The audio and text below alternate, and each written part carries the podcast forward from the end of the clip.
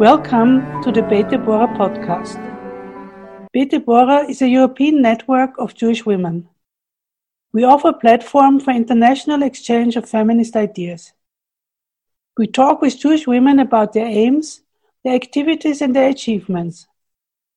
With this, we want to make women more visible and strengthen their position in society in general and in the Jewish world.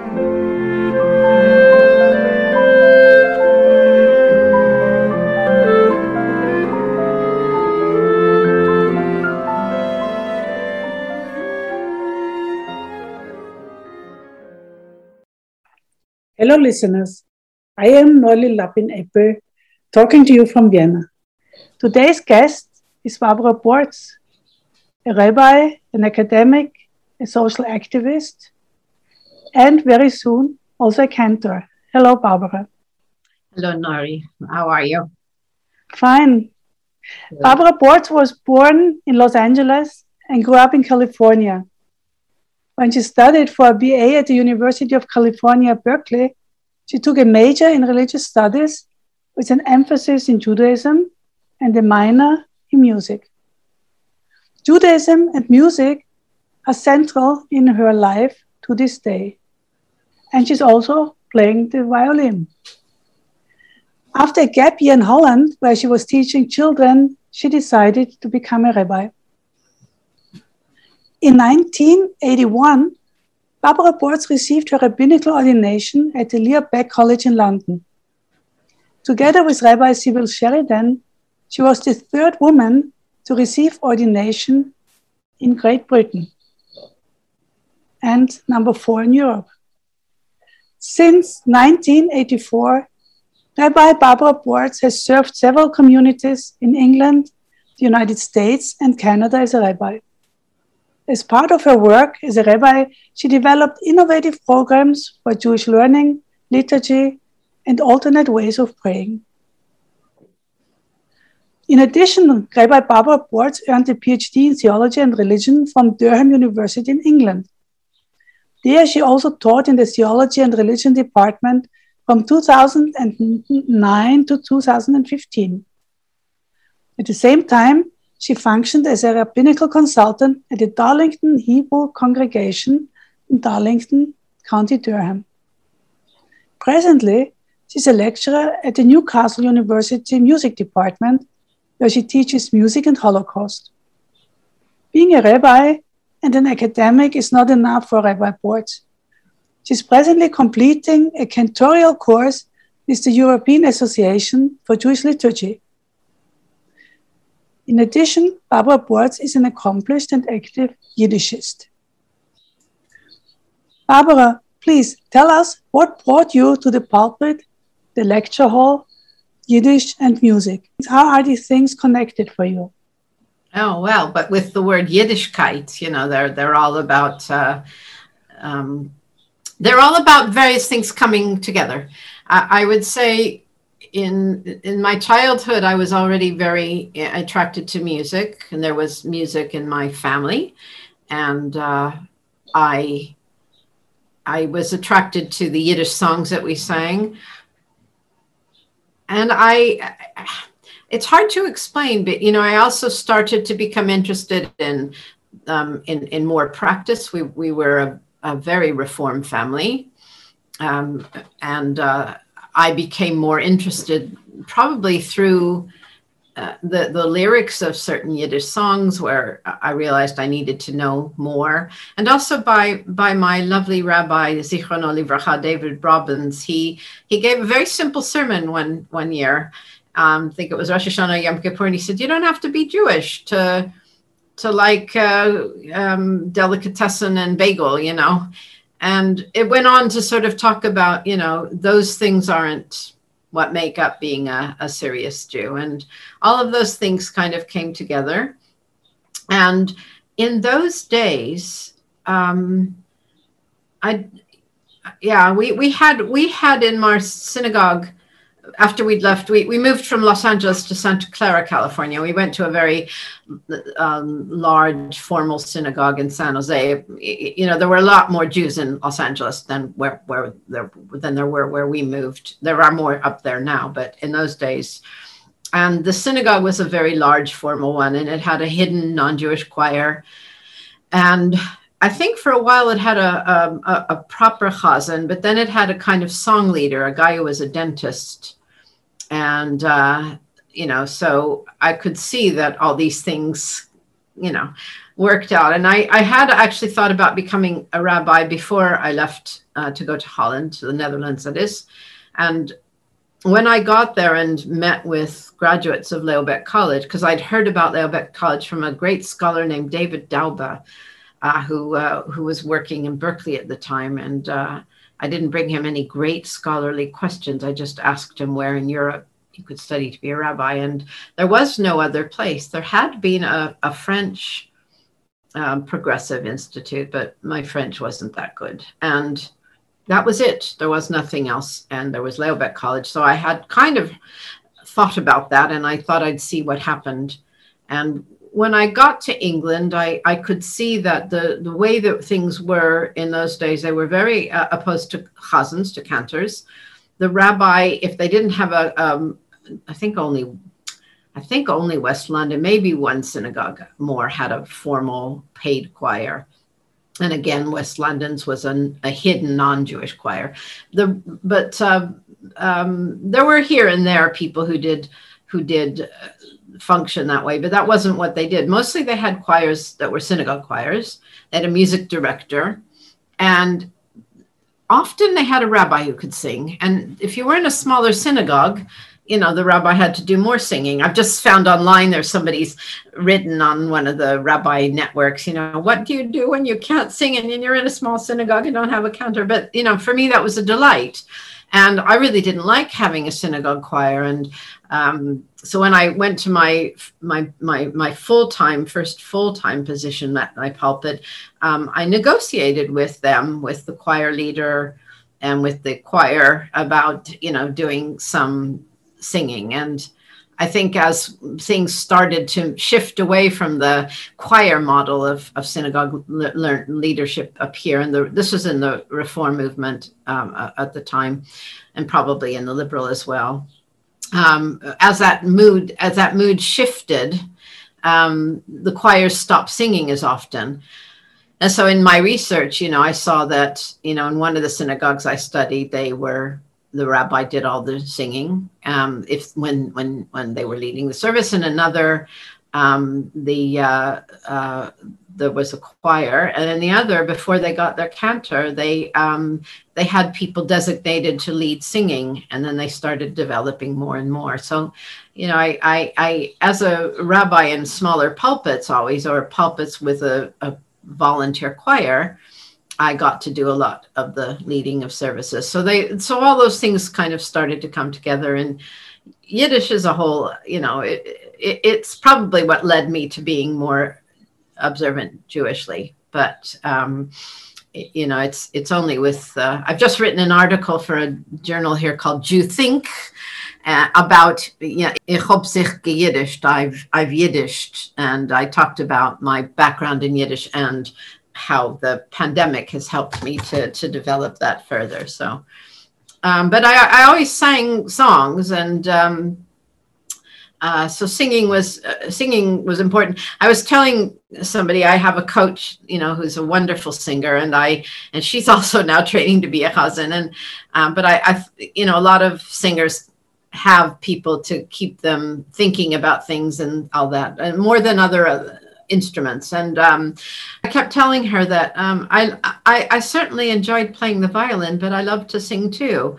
And I wasn't trained in singing. I was trained in violin in my early years. And when I was in what we call high school in America, we had musicals. Every year there was a big musical, and I would every year go and audition. And they always said, That was really lovely, Barbara. Here's the violin part. And when I remonstrated with them one year, I said, What am I not? No, no, you have a great voice. It's just that we have more good singers than we have good violinists. So my early singing career was thwarted. And I actually didn't do anything formal with it in terms of training. Uh, until 1976 or seven, when I moved to to the to to England from the Netherlands. But Barbara, you said that you were doing a lot of singing, singing as a rabbi. Yes. So why do you now feel the need to train as a real cantor? What's new about it? Well, it's it's uh, it's an that's a good question. I, I I don't think that the idea was distant from my mind anyway. I think that you know all along I kind of thought about this. Um, but there was no possibility to do that here in the in the UK and at all. And um, I, I, I, except maybe in the very Orthodox world, and they were not going to accept me. And um, so I, you know, I trained as a rabbi, and I and I studied what I could study. And then we had the first um, chazan, who was a female ordained and, and also non non orthodox, and that was uh, that is, is she's still around, Jackie Chernett. And Jackie, I knew. I, I knew her b- before she did her course. She was originally from an Orthodox background. She loved Nusach, that is the um, the the, co- the corpus of melodies and things which shift and change for the services and for the times of the year and the times of the, the day and all that. And she was an expert in that, loved it. And she fulfilled a dream of hers. She she was a member then later of a Reform synagogue, and they had a conservative minyan um, uh, meeting in that. And when it was about to fold, she didn't want to go back to the reform. She wanted something more traditional, but still egalitarian. So she founded a synagogue. Um, they they fell apart at one point um, over the egalitarian issue. So there, um, so there are two synagogues in that same area now: the egalitarian and the "We will not be egalitarian over our dead bodies" synagogue.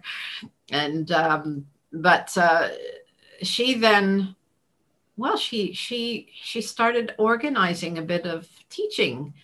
And i i noticed so many it's already quite a number of years ago um, people were getting more interested in in in class more classical nusach.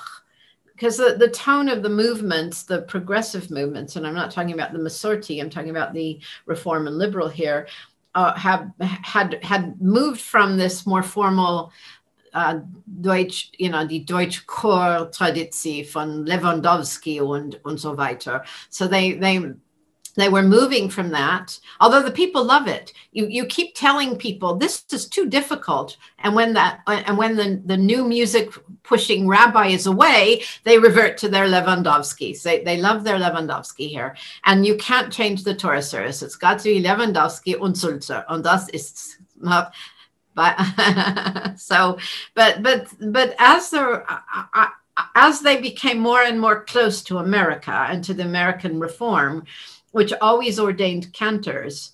Um, and they, they do learn their nusach, but it's not the main point of their training. That's not what they specialize in or focus on.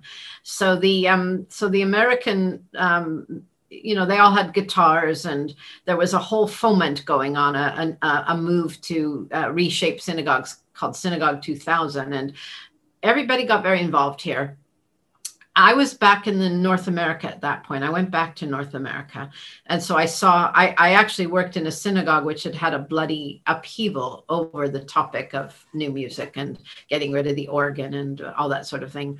Um, so, but they had a, they had a, um, they had had a cantor who then went off to be, which is the classic thing. A lot of cantors go on to be rabbis. It's, uh, um, I, I, you know, there is somebody who is in England and was ordained as a rabbi man, and um, he he did go to America and became a cantor. So it's not completely unheard of, but the more common thing is the cantor wants to be the rabbi because I think sometimes rabbis aren't nice to their cantors, and you know they they uh, it's you know they, they see them as subservient or something whereas now we more and more see them as um, equal partners and as clergy. And in fact they sit on the boards of the rabbis you know as equal partners here. But um, i digress. Uh, so th- but uh, there was also a little bit of chanting going on, and people people were sometimes going to minyans or they'd go to israel they'd go to america or there was just something happening. And a lot of people liked the guitar folk songy stuff of danny Maseng and debbie friedman but they also liked some nusa as much as i could get away with. And so jackie started teaching these sessions and i went to them and i was fascinated and captivated and uh, and um, um, uh, then she would uh, she brought in um, an Orthodox chazan named Steve Robbins who also taught us in, in classes and things and um, and then uh, then you know when she'd set up EJIL, the European Association for Jewish Liturgy, uh, I said you know well I'm going to do this. At first, uh, it wasn't to be a chazan. They were going to call you a, a ballet or bal tefillah, you know, a master, yeah, master of of prayer.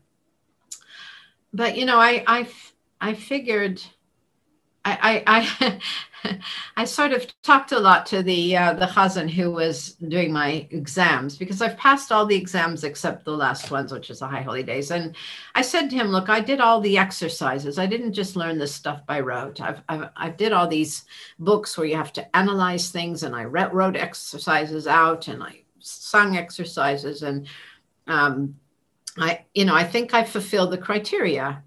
You know, I'm not, I'm not trying to compare myself to a completely finished chazan who's been doing it for years. I wouldn't have done that as a rabbi. At some point, you have to be a beginner and still with stuff, you know, that you know that you have to know. But uh, I, uh, and they, they've agreed to give me, um, to give me smicha as a chazan. So, congratulations. Very nice. Wait and see if I finish. I still have to finish the high holy days. okay, you will finish. I hope so. Why do you think that music is important in the service, Barbara? Yeah, uh, uh, for me, the music's the heart of the service. It, it carries it carries the words. Um, it, it, it it's I don't I, again as I said it can be a, a, a topic of dissension um, but but when it works well, it can unite. Um, it, it it has a, a, an amazing effect on people. You know, it stirs them. And as a rabbi, when I had to give that away and just read the words, I felt that it it I wasn't in. I didn't feel like I I didn't feel like I was holding the service, you know. I didn't it didn't feel right. It felt incomplete. It, you know, I, I hated handing it off and I, I, I, I once worked with a, um, when I had gone back to North America, I had worked with a Chazan who actually also went on to become a rabbi. And she did let me do some of the singing. She, she, she, she I, I, because she was from a foreign country, she didn't feel like she wanted to read so much of the English. But yeah, so, so, um, and in particular, when you're doing the Nusach, when you're leading a traditional service, it is the service you know. Rabbis only function maybe to give a page number and to do the devar torah but you know it, it is the service. So uh, it just seemed to me terribly important that that I, I i knew what i was doing and and and could do that. And you know it was logical to take the next step with that. Well it's very good that you did take the next yeah. step. Yeah. and that very soon you will be able to contribute to services to congregations? Well, I do already a bit. Um, and I'm, you know, I'm, I'm, I'm too old to sort of find a full-time job. You know, I'm not going to do that, but who knows if I might find some, uh, some places to go. But yeah, I'm going to work with a couple of synagogues over the high holy days. And I do do, I do do some leading here and there. And I've been um, doing some Friday nights and some Shabbos mornings online. But yeah, I think that's probably as much as will be available for the time being.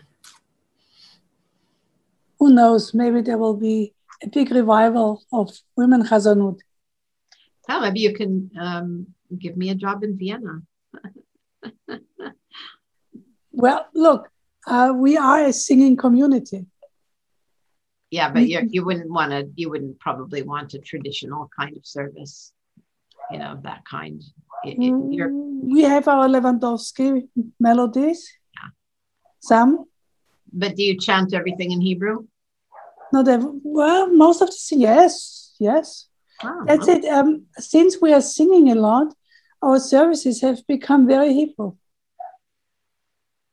Um, you know, in the beginning, when we were reading, there was this mixture of some Hebrew and a lot of German and some English. And with the music, it's become very Hebrew, which is also nice. That's interesting. Well, you have to come. And well, I will. I, will. I, I, I intend to. I intend to come. And then we will. Then we will hear you, and we will enjoy you. But you, you always have to be prepared that the congregation is going to sing with you. Oh yeah, yeah, we know that now. The days of the cantorial soloist, you know, the, the or those men who did those great arias, uh, you, you know, you don't do that kind of oh, you know, you can't do that anymore because people will. It, it, it has changed. Yeah, it has changed. I mean, occasionally it's nice to do something so sometimes if there's a call and response, you know, there are bits that one does on one's own, but by and large, it, it's it's meant to encourage people to join in. Okay, so I hope to see you soon in Vienna and to hear you. Good. Now let's go back to the past. You were one of the first women rabbis. Yeah. In an interview, you mentioned that as a woman rabbi, you always had to prove yourself. Did things become easier for women now that the number of women rabbis have increased significantly? Yeah, um, absolutely. I mean, you have women in high positions. I mean, yeah, I, I think there's been a, an enormous sea change. But I was just writing, I belong to a synagogue where they, you know, th- this one that Jackie Chernett um, founded, and I think there are still issues to do with egalitarianism that I'm not happy with. And I've been in correspondence with my rabbi just a couple days ago uh, about about language issues. But unfortunately, um, because that's become such a big deal, you know, particularly with young Americans, young Americans and, and identity and gender and language and all that, it, it kind of what I'm trying to say is getting lost in another another kind of agenda um, you know, I'm not, that's not my agenda really. It's, I, have got a, another purpose in mind, which isn't about the, the, the my individual, um, my individual identity.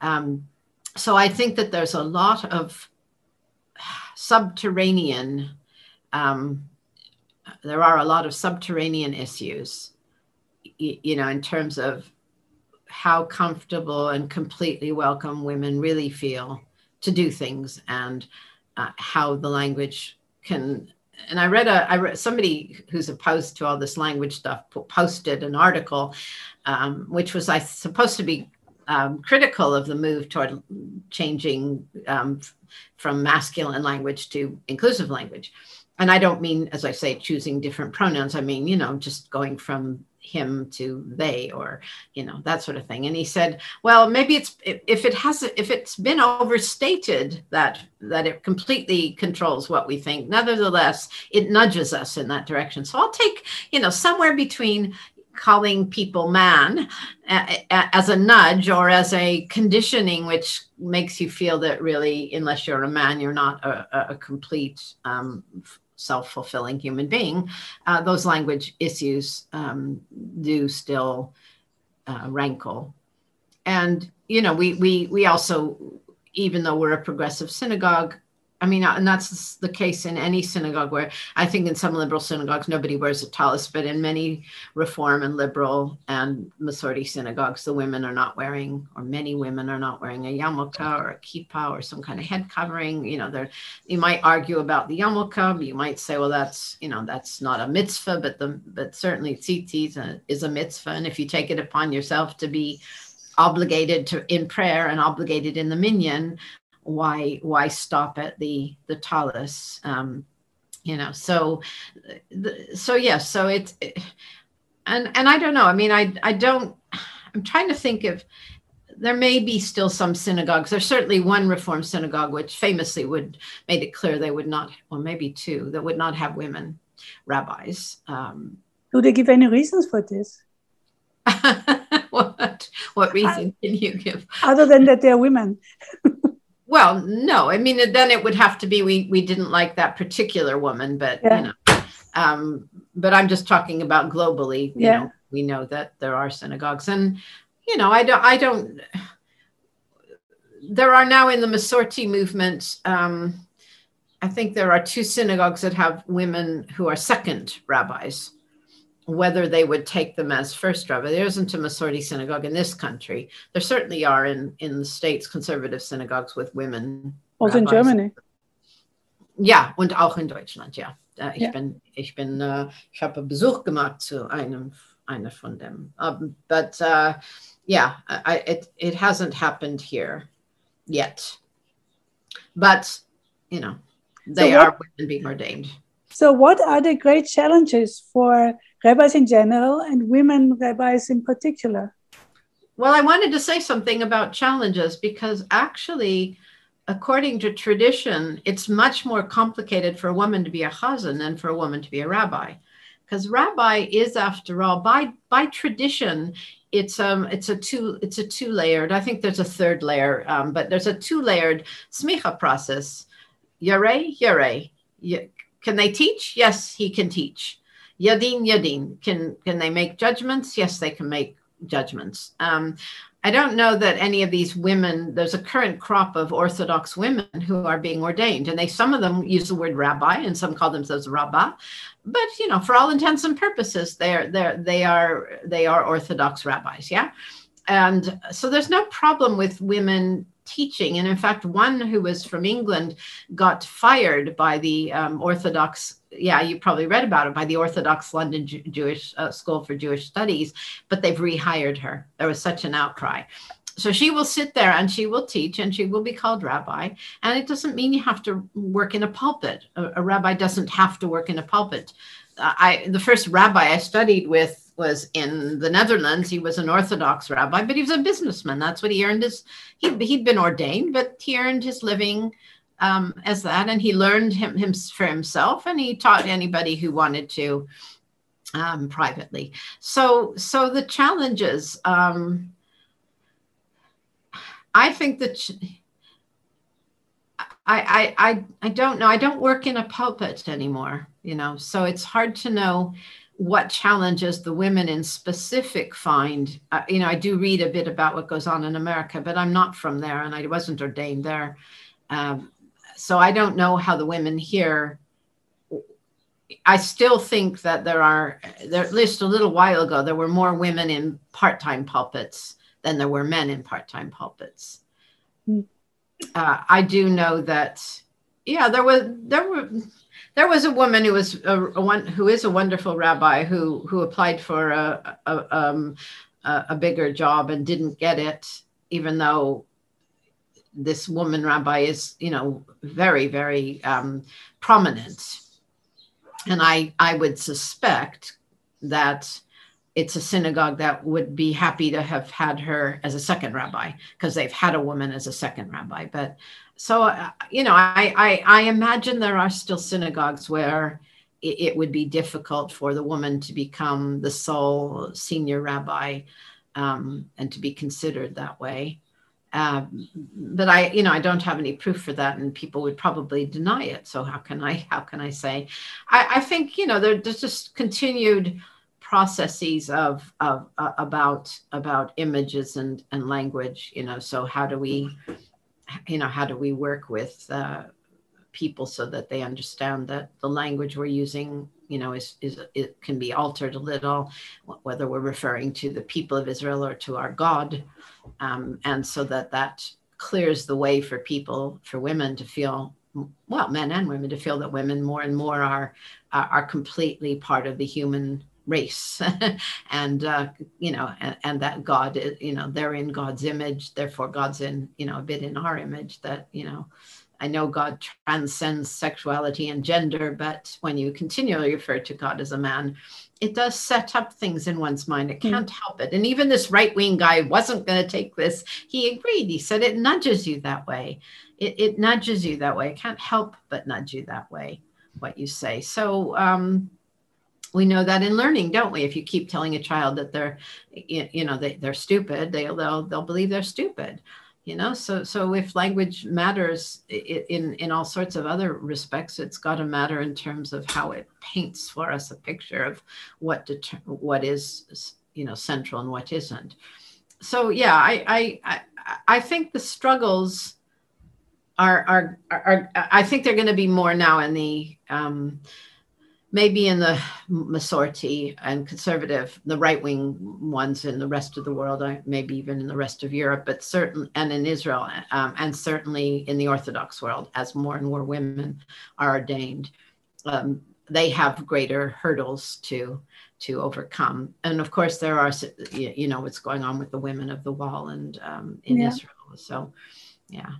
But you were starting saying that the challenges for women cantors are even bigger than for rabbis. Well, they are much bigger in terms of tradition because uh, they're, you know, as, as you know from the paper I gave at the last Beit Devora uh, conference on, on voice and women, that there are, although it's a very complicated story, which I can only you know just say um, is complicated it, it's come down to a prohibition on women's voice being raised uh, in solo singing in front of men.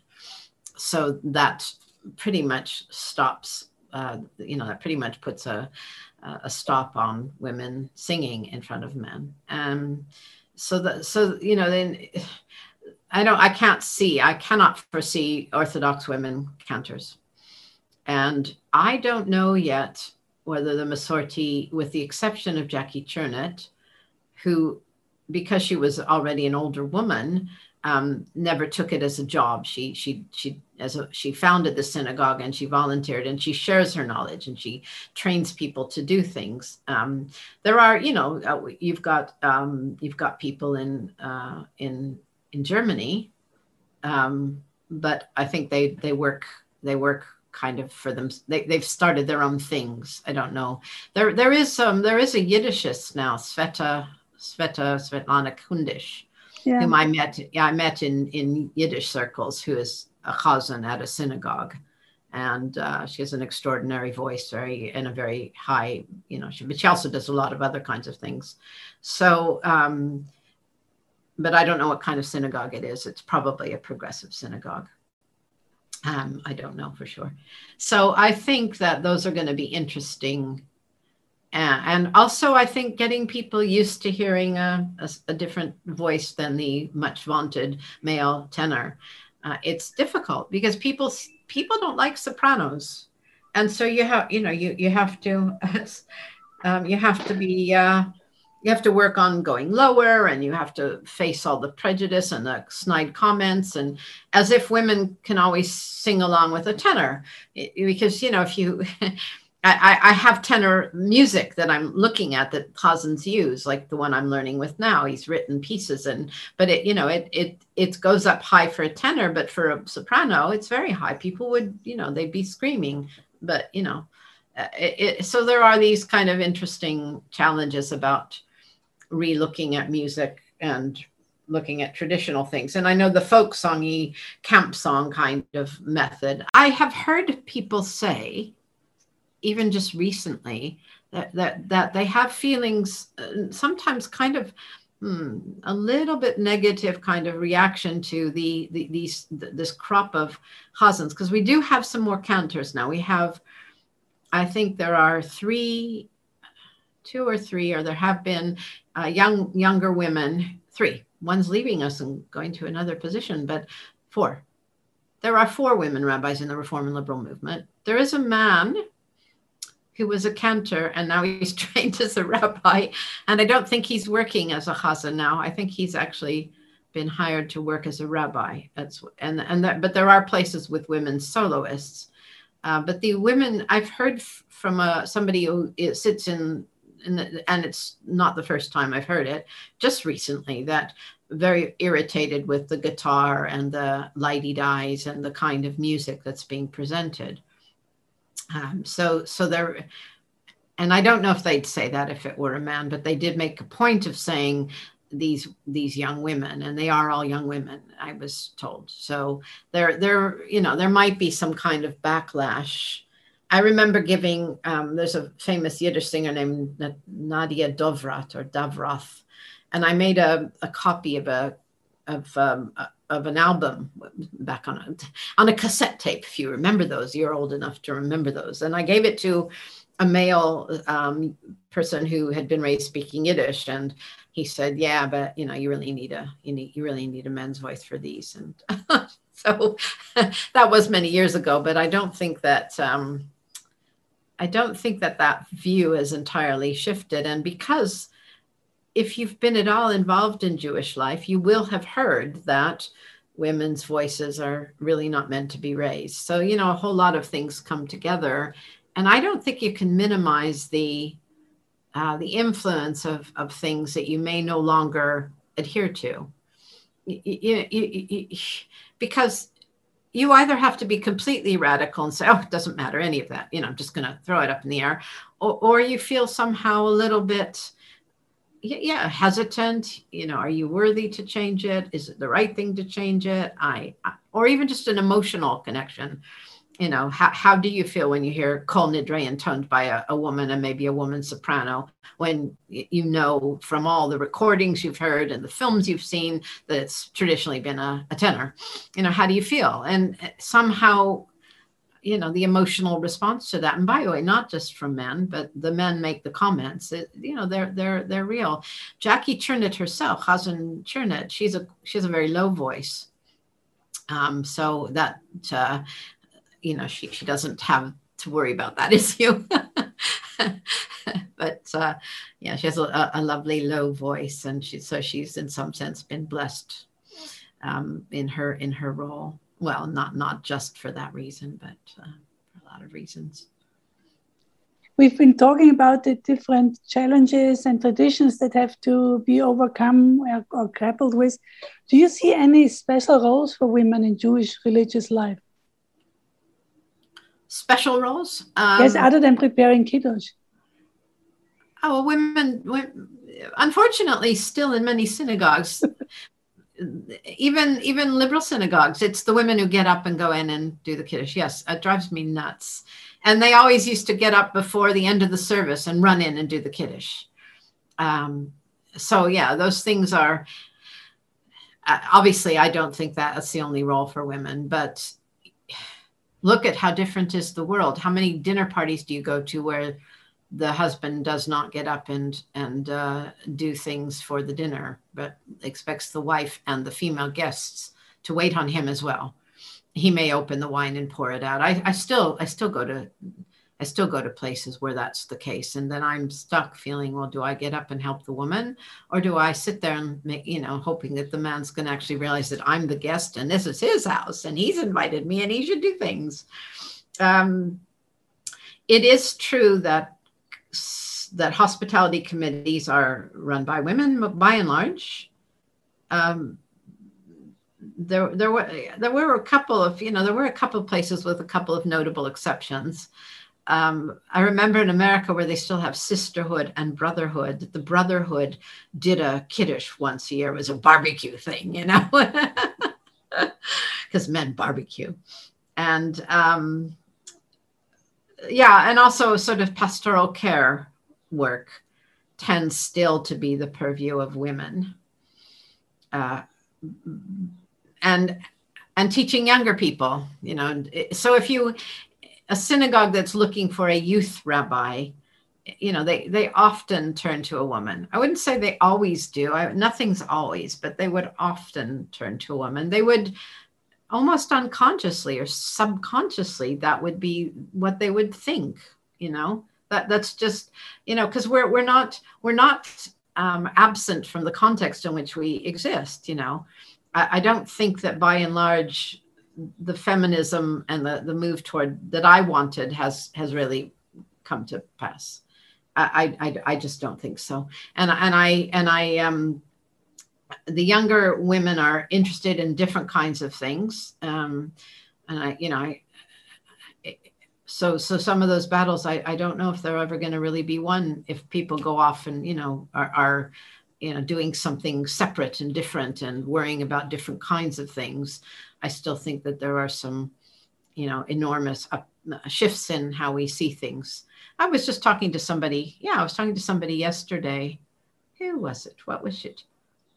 Oh, I was talking to somebody about their daughter whose kids um, have been sent home for because you know if, if you get an outbreak of covid you have to the kids and she works at home and she doesn't know what she's going to do and the, the, her mother this friend of mine couldn't help her. And i said I, I just said what about the father? Oh he's at he's working upstairs.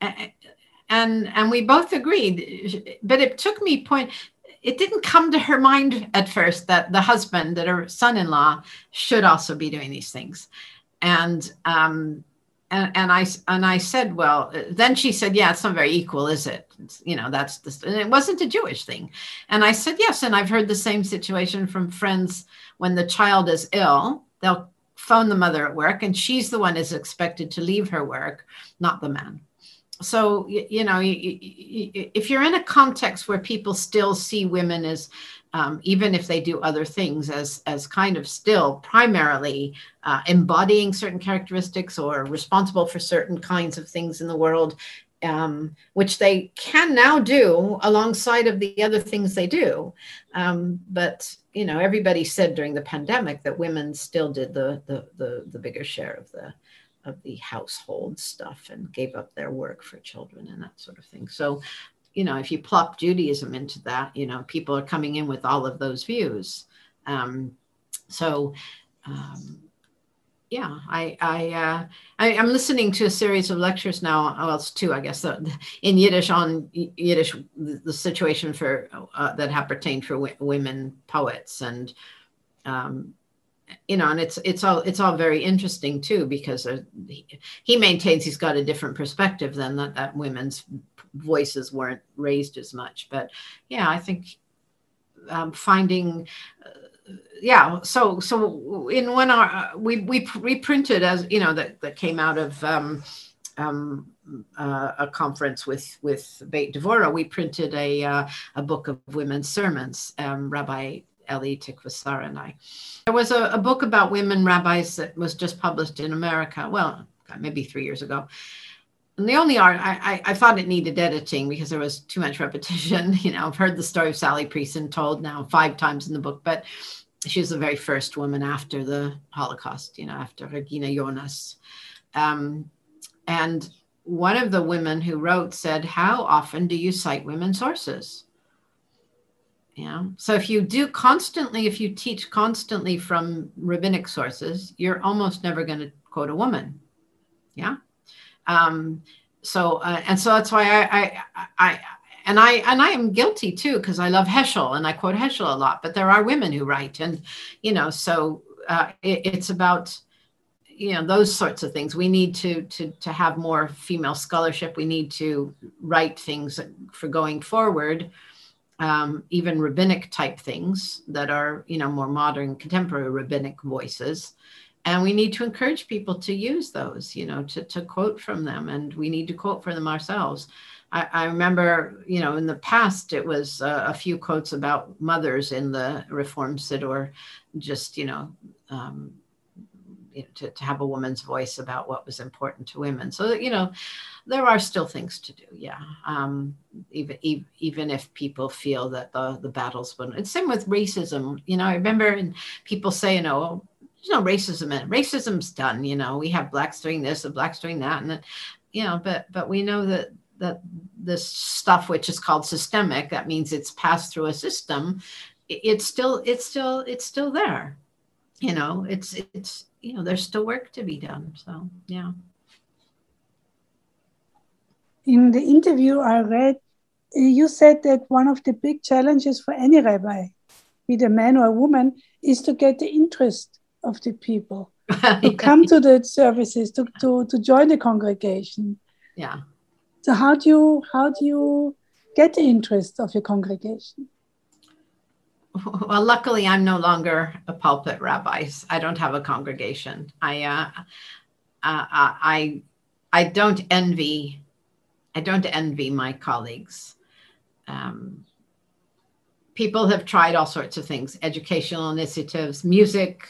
Now they're on to relationship relational um, Judaism. That the, synagogue is not isn't a place to come for prayer necessarily, but it's a place to come to relate, which to me feels old-fashioned because I remember when I went to to my this pulpit Radlett and Bushey Reform Synagogue. I was uh, it's called something else now. I think it's called Radlett Synagogue Reform Synagogue or something. I was the first woman to have her own pulpit. So the first woman ordained here, Rabbi Jackie, Rabbi Dr. Jackie Tabick, whom you know, she um, she was the second or even third rabbi at West London Synagogue, and they um, they they uh, did not um, consider hiring her when when uh, Rabbi Hugo Gryn was no longer their rabbi and they were looking for a new one. They wouldn't have hired a woman. And um, so uh, she was never the, she, she never, till recently, she, till, she left there, then she became a sole rabbi. So I was the first there. And I went to meet people and I asked them, what is it you'd like to see in the synagogue? There's nothing much happening and they wanted bridge more than anything. so I mean, I don't play bridge. I don't even know how to play bridge, but I sorted and and and you know, and uh, made it possible for for people to set up bridge groups. And so you know i would be teaching it was funny i think it was because i was there and i could open up they played bridge on the night that i had one of my adult ed classes. And i had a you know i had a i had quite a lot of adult ed going on um, but i don't think i ever made as many as in the bridge club. So when you say you know well we're back to relational judaism i think that need um, was always there. And I, I, I don't, I guess I don't completely know what's new, and different, and exciting about it you know we have greeters now and they they say hello shabbat shalom but you know that should be some that should be something everybody does you know it should be part and parcel of what it means to be part of a congregation welcoming people in so I, i'm i'm deeply pessimistic um and I, am always struck by, and I, I talked, I talked to people about it a lot. You know, how, how to me, how terribly tragic it is that all these people with good energies and good ideas and and um, both historically you know and and contemporary either left judaism or went to another religion although we get a fair share of converts i, I have to say. You know and if they could have brought all that, that creativity and and uh, intelligence and spirit to to to judaism you know uh, it would have made an enormous difference. But it seems I think you know, as as religion in general is on the wane, except for in the more um, right wing or um, orthodox modes, whether that be Judah, Jewish, Christian, Islam, or Hindu. Um, yeah, I think there's a, a, big divide, and I think Jews more than you know, being a highly uh, educated people have developed to a, a sad point, maybe their facility for rational thought. And uh, I was, yeah, I was talking about this with a group a couple weeks ago, and I said, well, does everything have to sort of be, you know, have a cash value, as it were? Does it all have to be rationally making sense, or is there, you know, so I don't know. I, I don't know what's going to happen. I'm also involved in this Yiddish world, which does have people who are observant, but also has an enormous number of people who who who enact their Judaism in different ways. And uh, but they're in you know they're involved in Jewish life, you know. Um, so I haven't got problems with that.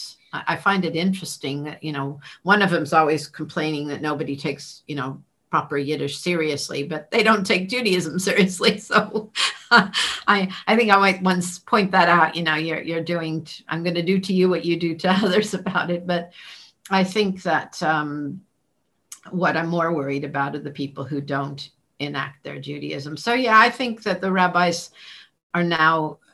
Um, people are thinking about the length of services and um, the prayer, you know, the words that are used, the music, they still an issue. Um, I don't know. I, I I I can't figure it out. I don't I don't know if it's I don't know whether it is to figure out.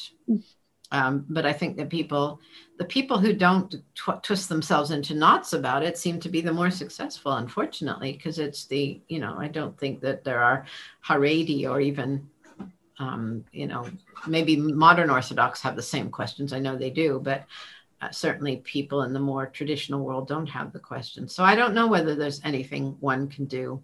I don't know if there's a, a miracle. You know, I don't know if shorting, shortening the services or changing the melodies or having greeters or, you know, they, they'll help some people, but you know, sometimes people have this romantic view about music that eh, you know, music unites us and cheers us and warms us, and it's just not true. Music can also chill us and depress us and divide us and make us angry. So uh, you know, uh, so yeah, I, I I am pleased. I don't. I'm pleased I no longer have to worry about it because uh, it's very depressing sometimes. Like, but, but you're presently teaching at the university about music and Holocaust. Yes, so there's this a module. combination also sounds a bit surprising. Well, that's it's I I teach in a module, so it's not my module. It's not like in Durham where I was the the, the I was actually running the module. So there's um, a, a guy I found out about him from a singer who said, "Oh, I learned a bit of Yiddish from this because I, I didn't know." So there's a Dr. Ian Biddle, who's a um, lecture at, uh, in music, he, not Jewish, became very fascinated by Jewish Holocaust poetry, and uh, he he he learned he learned Yiddish. and also learned Hebrew, and he put together this module which is about Holocaust and music, and he in particular uh, an emphasis on the Yiddish, and teaches them some Yiddish. So in the last two years, I've been teaching in that module, and um, and also supporting students in their Yiddish um, because you know I I'm, I can do that, and so that's um, so that's the purpose of it. And I've done I added a lecture that he hadn't done. I took some over from him, but I added one on women in Holocaust, which actually got a lot of good feedback and. Um, some of the papers that I, I marked the papers, some of them uh, actually delved more deeply into that particular theme. Um, so, so yeah, that, that's an interesting thing. Unfortunately, he's now a dean for three years, and so that module will not be offered this coming year. But he promises me it'll be back in in two years' time. So I I uh, I won't be doing that one next year, unfortunately. But I get to keep the title, associate lecturer. He said you can keep your title. Very good. Titles are always good. You know, for us in Austria, title is essential. I know, I know. You yeah. know, so yeah. I am impressed. Oh, good, good. I'm so glad. Rabbi lecturer. uh, now, at the end, you know, I want to ask you about Beit Deborah. You have been active with us for the past few years. What brought you to the network, and what do you hope to achieve? Look, I, I you know, I dabbled in languages. I've, I've, I've lived in um, the Netherlands. I've spent time in quite a bit of time in Germany. I, um, I, you know, I like I like uh, cosmopolitan and uh, I, and I like many aspects of that European wide thing. So that was very exciting. I had heard about it whilst I was back in North America. And we used to have a Jewish feminist group here in England, um, but it it had folded. So it, you know, it, I wouldn't have said that I felt that I had a place to go for Jewish feminists you know, to be connected with other Jewish feminists. And then I heard about it and um, so very excitedly started going. It was also once in England and um, and I wrote for it and yeah, it just and I'm getting more and more involved in it because it's uh, something I really care about. Yeah, I care about the people, the variety of topics, the internationalism of it. You know, in in uh, Belgrade, you know, watching women, you know, do things that you know they'd never undertaken you know for the first time that was very exciting and i've made you know i've made connections with with people that you know i disagree with about many things but you know we're we're we, we are still together under the the rubric of jewish feminists and i've learned you know enormous amounts i mean some fascinating women have come and, and occasional men um, to to uh, one man really from here. Yes, I think he's the only Rabbi Rabbi James Baaden. I think is the only man that, uh, but he's very committed to, to to looking and researching on women's issues. So yeah, I've uh, you know some some quite extraordinary, you know, um, experiences and learning, um, and, and and lovely people. So yeah, I'm very committed to it. Well, for one of our journals, I also wrote an article together with a man, with a male colleague so James is not the only man in the among the Beit Deborah authors, but he's of course the most active. Yeah, yeah. And yeah. his contributions are quite important.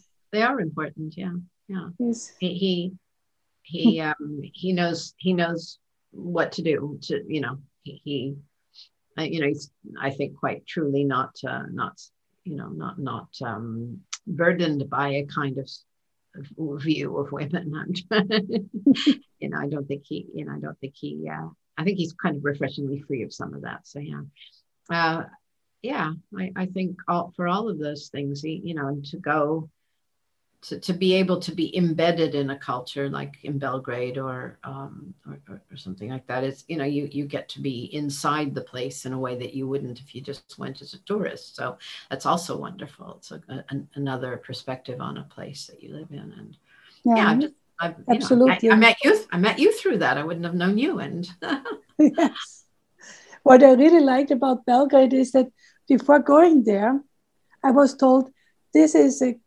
community in shambles. All they do is fight. We came there and the community was so welcoming. They were so happy that we were there. You know, you had all these different activists coming and, and yeah. taking us to the cemetery and taking us around. So you saw, you know, this is yeah. a nice, warm community. And whatever problems they might have, they're very, very nice people. And I think that's a very interesting insights to get. That's right. Exactly. Very good. Yeah and i i mean i, I also it's not the kind of community i'm used to. It's not a, like an eastern european or central european community because it has that strong um, sephardi um, real mm-hmm. real true sephardi thing. So li- learning about about that and about their per- particular way of living with the other there was was fascinating. Yeah. Yeah no i it's made a it's made a deep impression. And you know and to even you know even the couple of americans that come over you know um, have have brought a lot of have enriched it so you know I like it that it's mostly us Europeans. I say I am a citizen of England, despite my accent, but it's uh, it's nice to be enriched by. Yes, I think without Americans and Israelis, uh, it wouldn't be the same. You know, you need some input. You know, yeah, yeah, you need the input and you need the discussions and yeah. you need the broader image. Well, Barbara, I hope that very soon we will meet for new projects and maybe ah, yeah. new conferences. Let's hope for the best. So, thank you very much for this talk. It's been my pleasure, oh, as always. Thank you, listeners, for your interest. Our next Beit Deborah podcast will come out in a month. In order not to miss it, subscribe to our podcast and follow us on Facebook or on our website, beit-deborah.net. Goodbye and stay well.